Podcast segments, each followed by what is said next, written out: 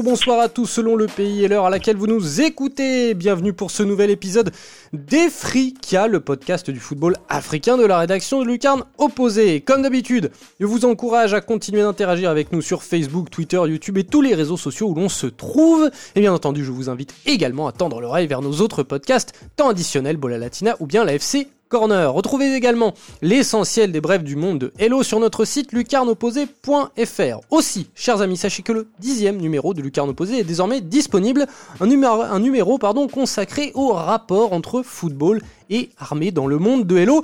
On rigole pas, nous on rigole pas.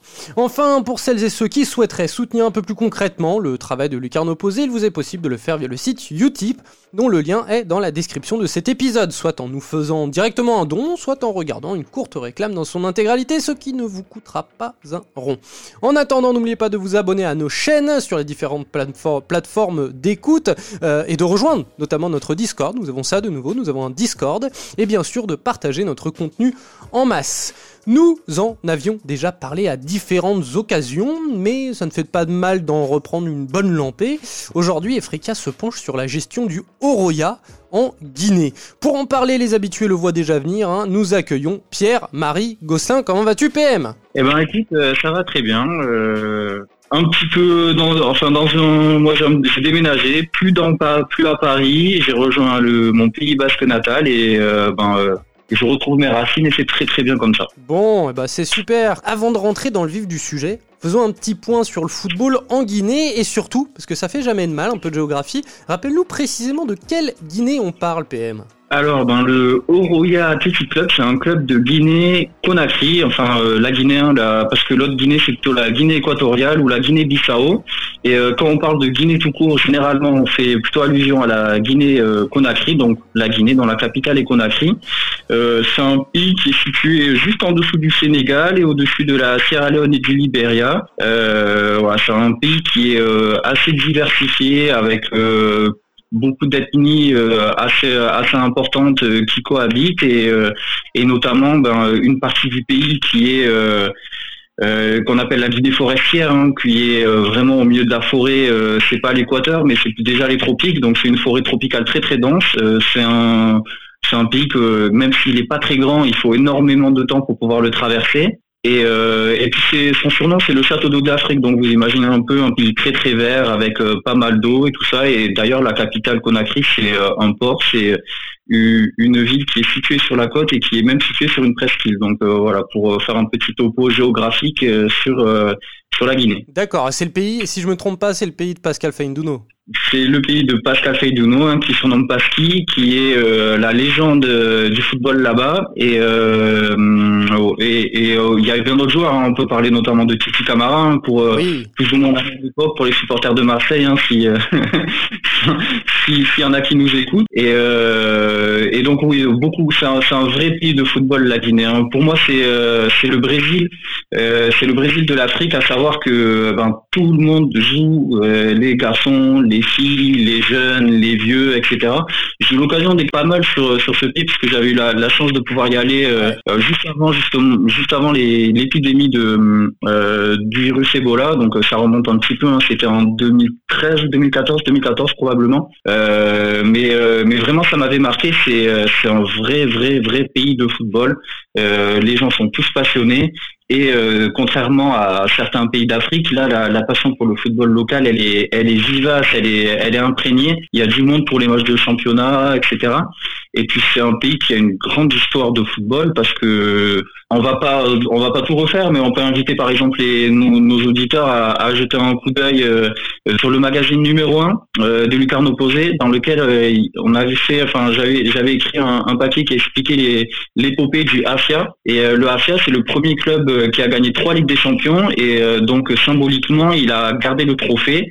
Et euh, donc voilà. Donc c'était le un des vrais premiers grands clubs du continent qui était ouais, un précurseur qui était donc situé aussi à Conakry la capitale tout comme le Roya on aura l'occasion d'en parler et, et, donc le Roya s'inscrit dans la lignée de, de cette histoire là et, et c'est voilà, c'est vraiment, je le, je le, répète, c'est un vrai pays de football. Ça joue beaucoup dans la rue. Vous arrivez à 15h, c'est les enfants. Après, à 17h, c'est les enfants un petit peu plus grands. Puis à 19h, c'est les adultes. Enfin, chacun à son tour. Et c'est le, dimanche, les routes sont fermées. Dans certains quartiers, ils ferment des routes carrément. Ils bloquent la circulation de manière à pouvoir installer un terrain de foot la population s'amasse autour du terrain et puis c'est parti en grande compétition avec une ambiance de et on s'amuse à fond.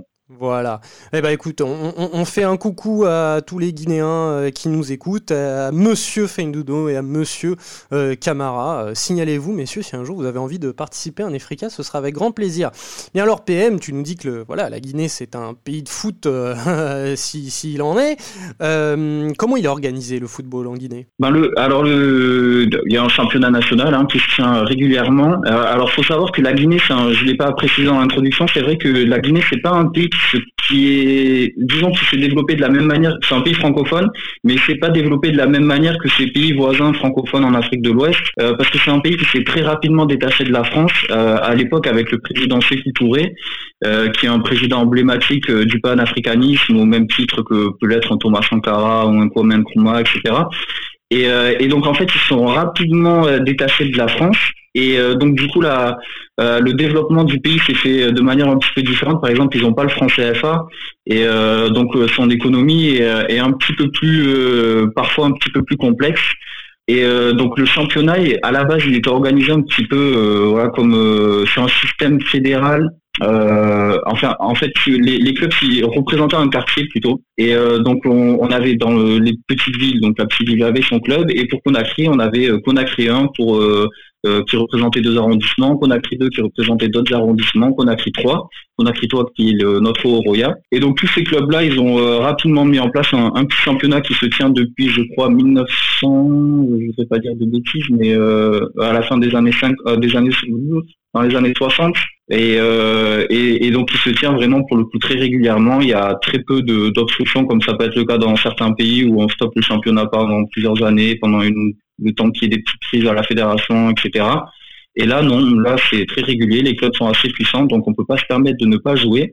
Et, euh, et puis, c'est des clubs qui ont tendance à, à, briller sur la scène continentale. On l'a dit avec le AFIA, il y a aussi la Saloum et, et, donc le Roya, qui sont quand même des clubs qui parlent aux, aux habitués du football africain. Eh bien, parlons-en du Roya, justement. Quand on parle du Roya, quand on parle de ce club, on parle de quoi précisément? Qu'est-ce qu'il représente en Guinée? Alors le Oroya, c'est un petit peu le successeur du Rafia, euh, dans le sens où euh, ben, c'est le club qui depuis 2012 euh, est l'arrivée de son nouveau président, on aura l'occasion d'en parler juste après, euh, qui a réussi à, enfin qui est en train de dominer tout simplement allègrement le, championnat local. donc depuis 2011, on en est 2011, 2012, 2013, 2015, 2016, 2017, 2018 et 2019 pour parler des derniers titres de champion. Donc, euh, vous voyez, hein, il manque une date, 2014, qui a été laissée pour le rival de l'AS Kaloum. Euh, sinon, c'est une domination euh, quasiment sans partage du style de l'Olympique lyonnais des années 2000, hein, pour, pour, pour faire un comparatif un peu avec, avec notre championnat en France.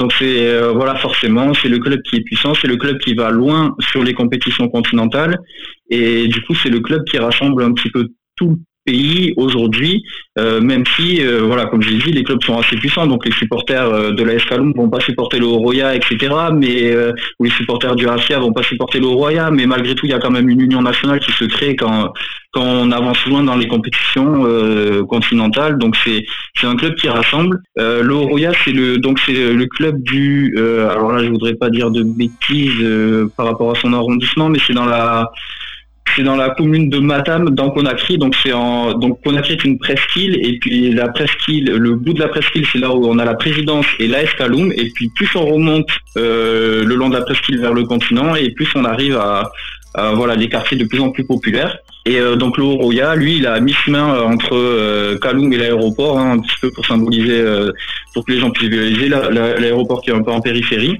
Et euh, donc c'est un club un petit peu populaire dans le quartier euh, donc de Matam où il a établi son siège et euh, d'où il n'a pas bougé. par contre, il y a un seul grand stade, enfin maintenant il y en a deux, mais le deuxième stade n'est pas encore vraiment opérationnel. Donc il y a qu'un grand stade à, Conakry, c'est le stade du 26 septembre où toutes les équipes jouent.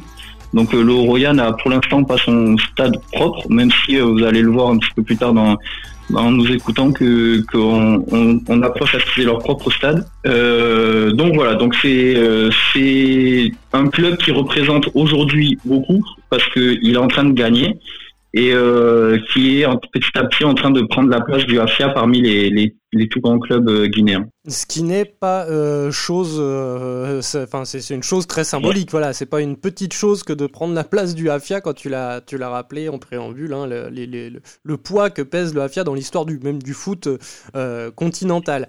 le le Roya, tu, tu, tu l'as tu l'as subrepticement évoqué, est donc désormais dirigé par un, un président plutôt ambitieux. Est-ce que tu peux nous éclairer? Par la famille, parce que du coup le, président, alors le président en fait, c'est vous allez comprendre.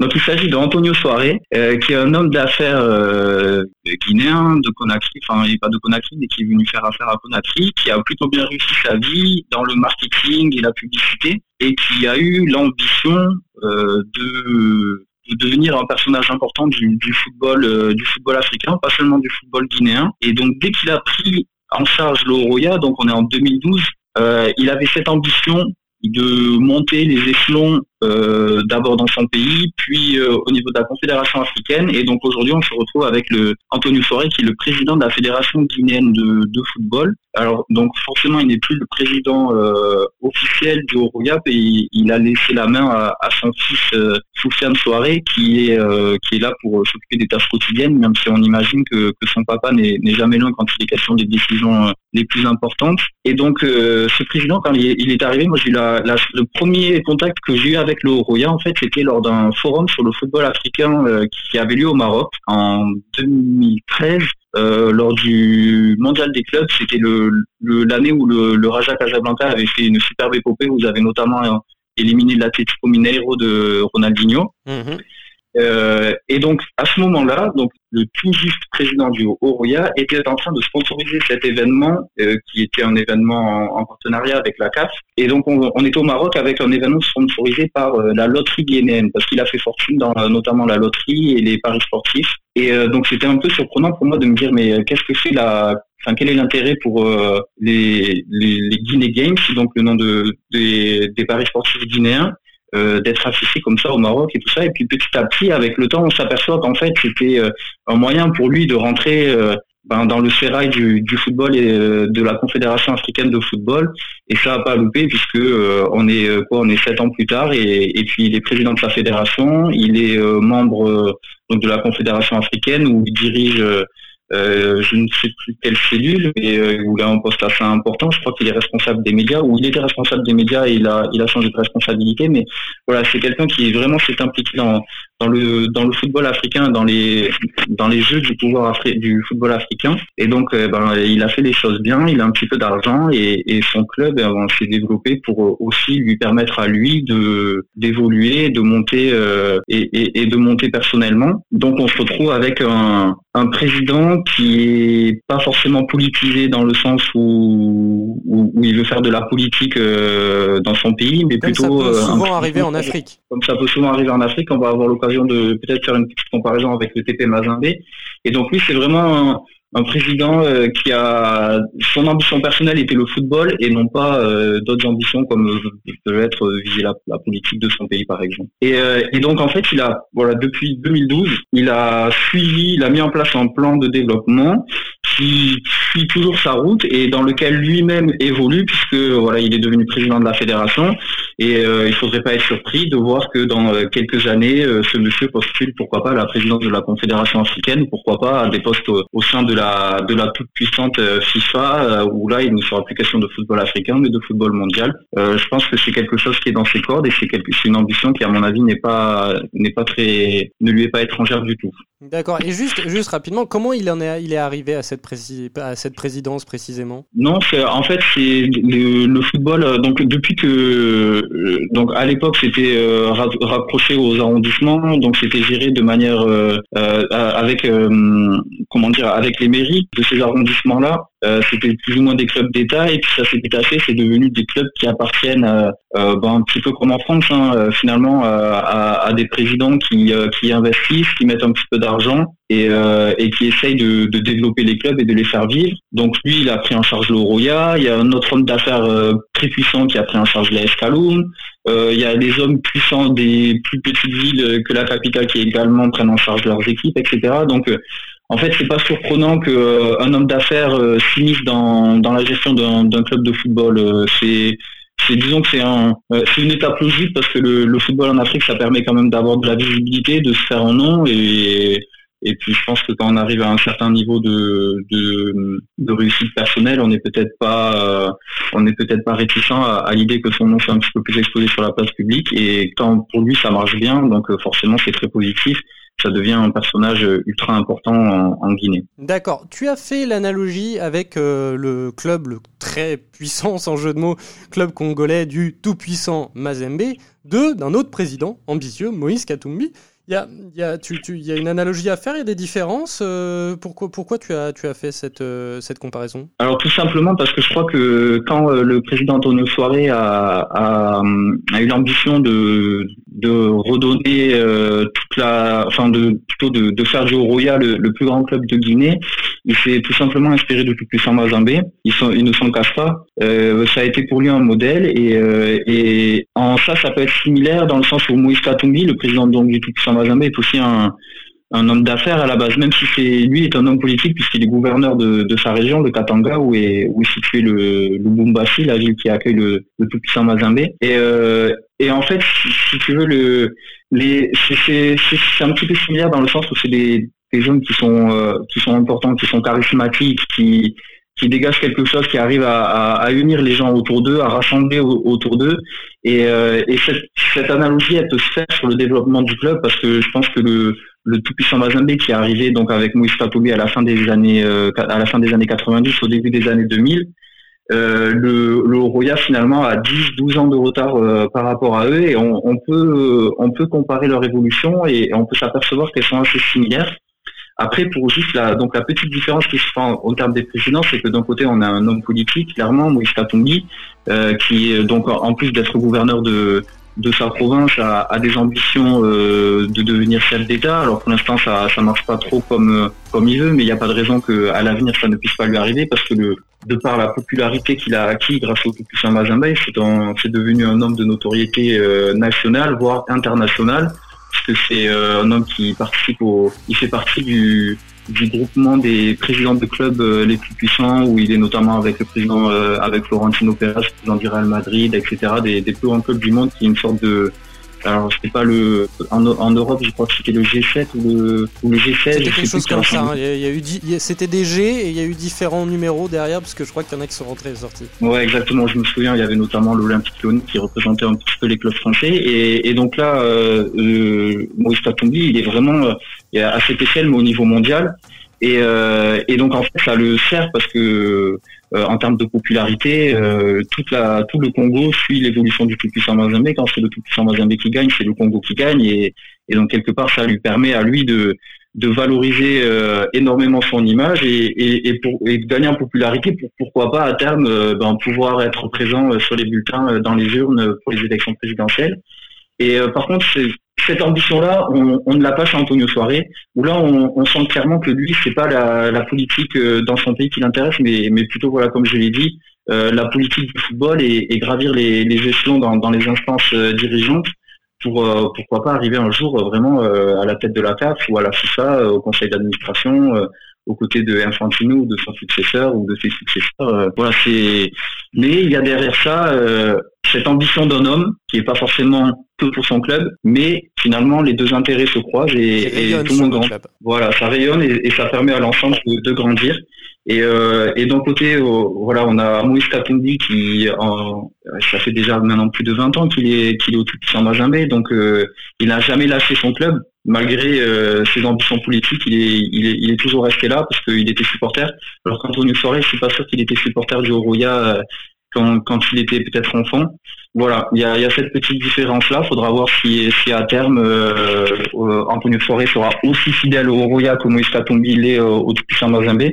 Mais, mais malgré tout, voilà, on a des hommes vraiment très puissants qui, qui sont très ambitieux et qui, et qui, et qui se servent aussi un petit peu du football pour leurs intérêts personnels. D'accord. Bon, plus concrètement, revenons-en au Roya, au Roya pardon. Euh, plus concrètement, quels sont les projets euh, du club aujourd'hui pour euh, voilà, c'est, tout, tout cela me paraît assez ambitieux. Hein, quels sont les, les, projets du coup pour que le pour que le club grandisse en termes de gestion et en termes d'aura sur le continent? Alors déjà, là, en termes de gestion, le donc en tant qu'homme d'affaires dans la dans dans la communication, dans le dans la publicité et tout ça, c'est une personne qui a su bien s'entourer et qui a toujours eu une approche un petit peu commerciale du football.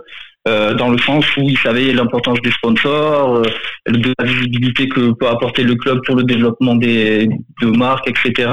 Euh, donc c'est c'est un petit peu euh, un, une organisation chronologie de développement un petit peu à, à l'occidental en fait quelque part et et donc lui, je pense à terme, son ambition, c'est donc de gagner la Ligue des Champions euh, de, africaine, de, la CAF, tout simplement. Je pense que ne s'en cache pas, euh, le, que ce soit lui ou que ce soit son fils, parce que maintenant c'est donc son fils Antonio euh, Soirée, pardon, qui en est le, le, président euh, officiellement, donc ils ne s'en cachent pas, ils veulent gagner la Ligue des Champions, pas qu'une fois, plusieurs fois, ils veulent faire comme le tout-puissant Mazembe, ou comme le AFIA en son temps, et, et régner sur, sur le football africain. Et donc, comme ils ont eu la patience de monter leur club, donc depuis 2012, on est déjà pratiquement à 8 ans maintenant, ils ont eu la patience de, de faire ça étape par étape. Et euh, pour se donner les, les, moyens de ce succès-là, déjà, ils ont recruté dans un premier temps les meilleurs joueurs guinéens. Ça leur a permis de s'installer euh, confortablement sur le trône du, du football euh, guinéen avec, je vous l'ai dit, hein, combien, 7 ou 8 titres dans les 9 dernières années. Euh, voilà, on peut parler de domination sans partage. Donc dans un premier temps, ça a été établi, ah, ça a été établi avec les meilleurs Guinéens. Suite à ça, le club a commencé à recruter euh, des joueurs étrangers, euh, donc soit des Ghanéens, des Burkinabés, des Ivoiriens, en s'attendant à des internationaux, attention, il va pas chercher des, petits joueurs comme ça qui viennent se présenter, donner leur CV. On, va recruter vraiment des, joueurs internationaux. Euh, on est quand même sur euh, donc un club qui va recruter ses joueurs dans les meilleurs clubs euh, des autres pays.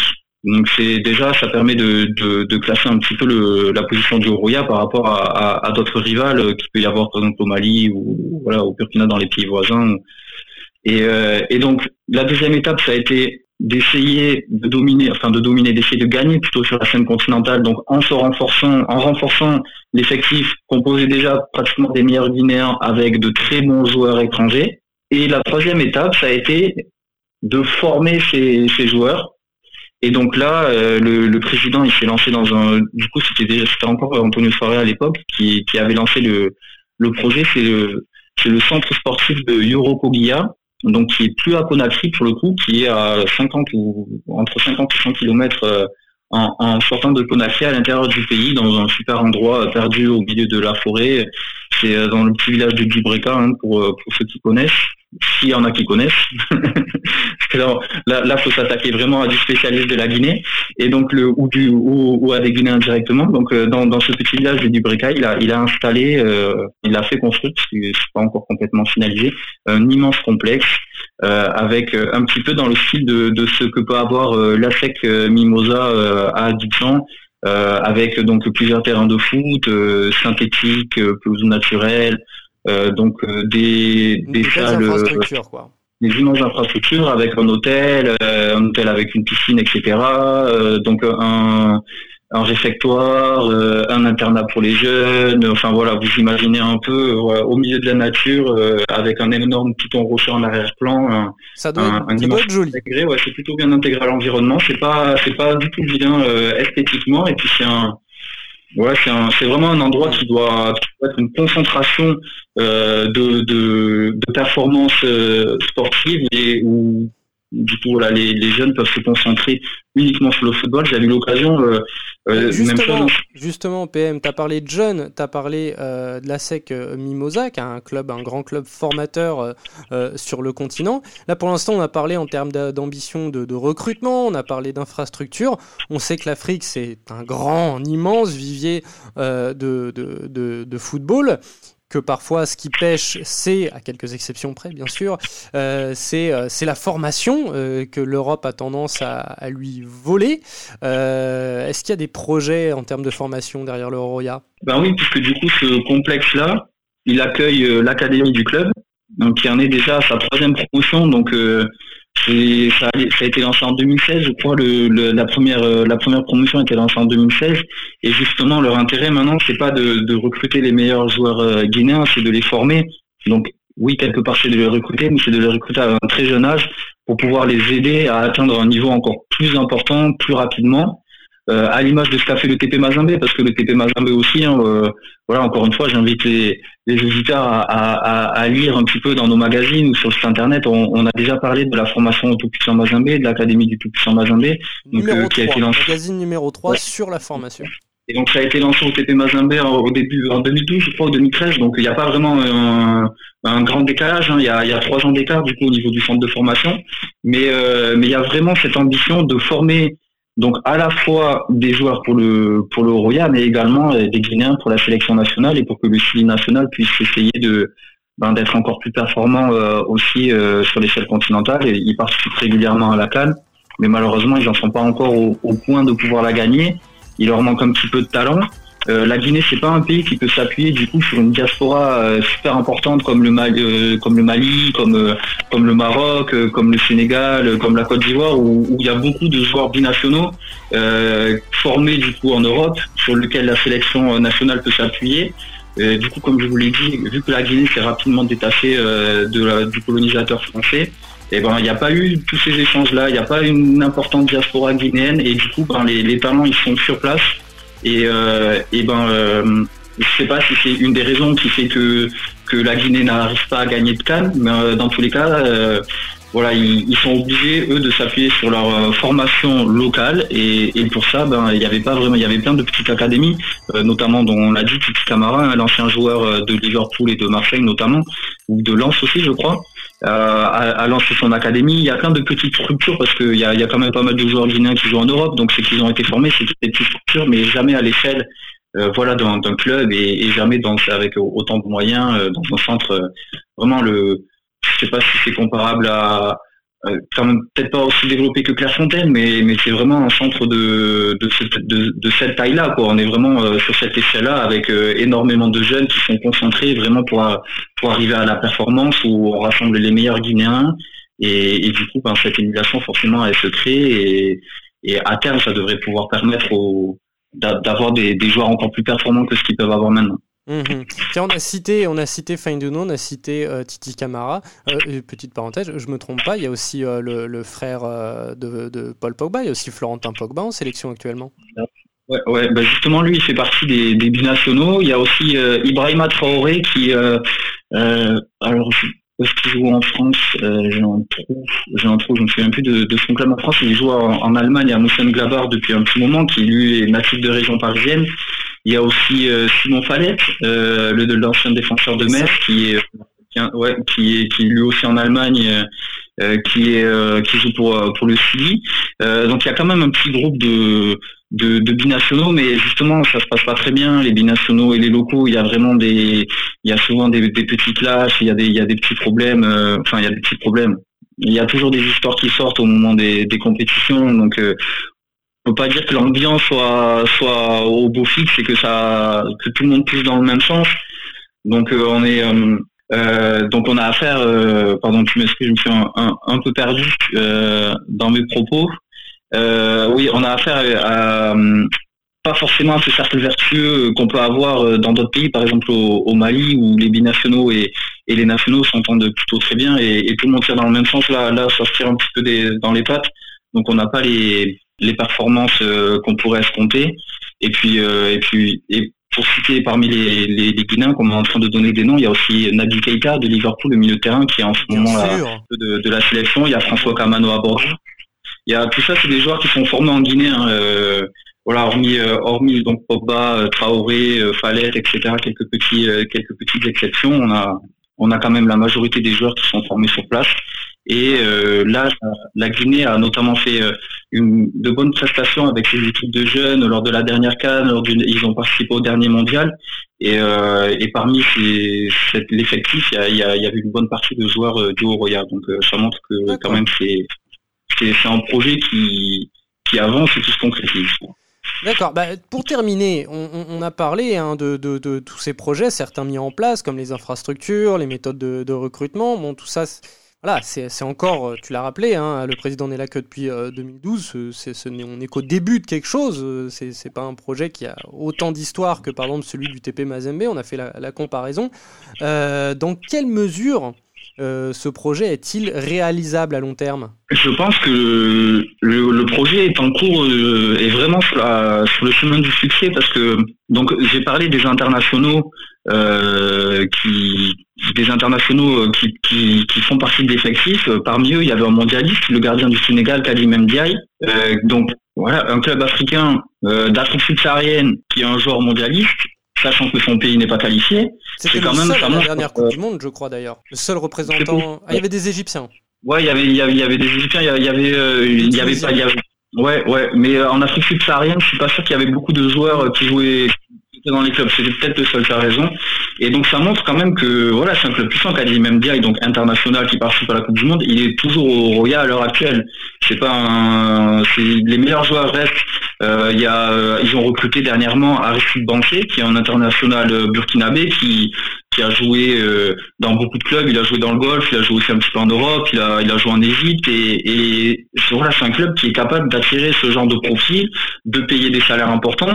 Donc forcément, quand tu amènes de l'expérience, quand tu amènes euh, des mondialistes, quand tu amènes des joueurs qui ont déjà gagné la Ligue des Champions, tu donnes des chances à ton projet de se concrétiser. Parce que en plus là en, rajoutant des, jeunes des jeunes prometteurs que tu as formés à l'intérieur enfin, tu arrives à faire un cocktail qui à mon avis ne pas amener qu'au succès. D'ailleurs euh, le donc euh, quand, on a commencé nos podcasts on, en parlait déjà. Du Roya euh, en Coupe de la Conférence en Ligue des Champions, ils étaient encore parmi les outsiders. Euh, voilà, est-ce qu'ils vont réussir à, sortir les clubs maghrébins, etc. Et ben euh, maintenant nous sommes en 2019, 2020 pardon. Le Roya est aujourd'hui un club craint par les maghrébins. Euh, quand tu sais que tu vas jouer le Roya, tu te dis ah aïe, ça va être compliqué de se qualifier.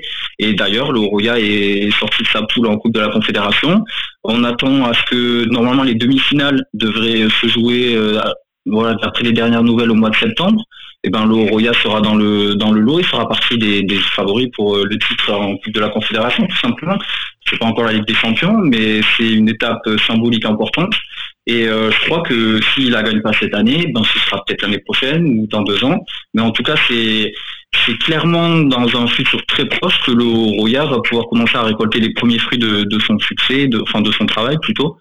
Et euh, non, sincèrement, je pense qu'on a à faire là un projet très sérieux, très sérieux de par euh, la stabilité de son président, l'ossature euh, du club, la, la, manière dont le club a été construit depuis 2012, euh, avec des bases solides, il y a du sponsoring, je l'ai pas dit, mais sur les réseaux sociaux, le Roya c'est un club hyper actif, ils ont un site internet qui est mis à jour tous les jours, ils ont une équipe de journalistes qui est là pour faire la communication, puisque je, voilà, on, parle d'un club omnisport. Alors ils ont pas, ils ont des résultats en handball assez probants. Euh, en basket aussi un petit peu, mais euh, c'est un club qui a vraiment mis les moyens euh, d'être puissant en Guinée, mais aussi de pouvoir s'exporter en Afrique et dans le monde euh, euh, voilà, euh, je sais pas, euh, par exemple, le TP Mazembe a un site internet aussi depuis quelques années, mais je me demande si le Rouya a pas eu son site internet au même moment, quoi. Vraiment, ils ont pas tardé, à, ils ont pas tardé à mettre en place tout ça. Et mis bout à bout, tu vois, ça peut paraître un petit détail, mais être présent sur les réseaux sociaux, ça donne de la visibilité à ses joueurs. Mm. Ça donne de la visibilité performance. Euh, ça donne de la visibilité euh, pour euh, essayer de rassembler les jeunes Guinéens pour qu'ils deviennent supporters du Roya, etc. Donc c'est un, un effet boule de neige en fait qui, qui est mis en place et, et que le vraiment le, le président le président Soirée n'a pas résigné n'a pas résigné pardon à, à, mettre des moyens dans, dans ces petits détails qui font que ben, que le club a, déjà cette réussite qu'il a actuellement et puis que je pense que cette réussite sera encore plus grande dans les années à venir. Voilà, maintenant, est-ce que le club survivra à son président? Parce que euh, peut-être qu'à un moment ou un autre, la séparation avec la famille Soirée devra se faire. Et est-ce que là, le club sera capable de, de continuer sur euh, cette voie-là?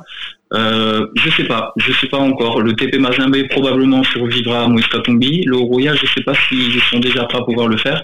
Hmm. Mais euh, de toute façon, rien n'indique que la famille Soirée laisse le club dans un futur proche euh, et même lointain. Donc là, je me projette sur quelque chose qui est une hypothèse. une vraie vraie hypothèse lointaine et, et pas d'actualité du tout. Très bien, bon, eh ben, on, va suivre lui Carnot posé, on va, on va suivre l'histoire du Royal, on va, on va voir si la boule de neige euh, devient une avalanche en Guinée et en Afrique. Puis bien sûr, on va continuer sur le lucarne opposé de suivre le foot guinéen, le foot subsaharien, le foot africain de manière générale et tous les autres footballs. Merci beaucoup Pierre-Marie. Bah écoute, c'est moi qui te remercie, c'était un grand plaisir. Hein. Euh, il y avait encore plein de choses à dire hein, sur ce club, mais euh, vous inquiétez pas, il y en aura, il y aura des articles, que ce soit dans le magazine ou le site internet. Voilà, ça, ça fait partie des futurs monuments du football africain, donc euh, habituez-vous à ce nom, le Royal Athletic Club, le HAC, comme euh, comme le Havre. Ça va être un, voilà, ça va être un, nom que, qui deviendra, je pense, incontournable dans, dans les années à venir. Super. Merci aussi à tous de nous avoir suivis pour ce nouvel épisode. N'oubliez pas de venir nous solliciter sur les réseaux sociaux et quant à moi, je vous dis à très bientôt pour un nouveau numéro des Frikia. Salut les amis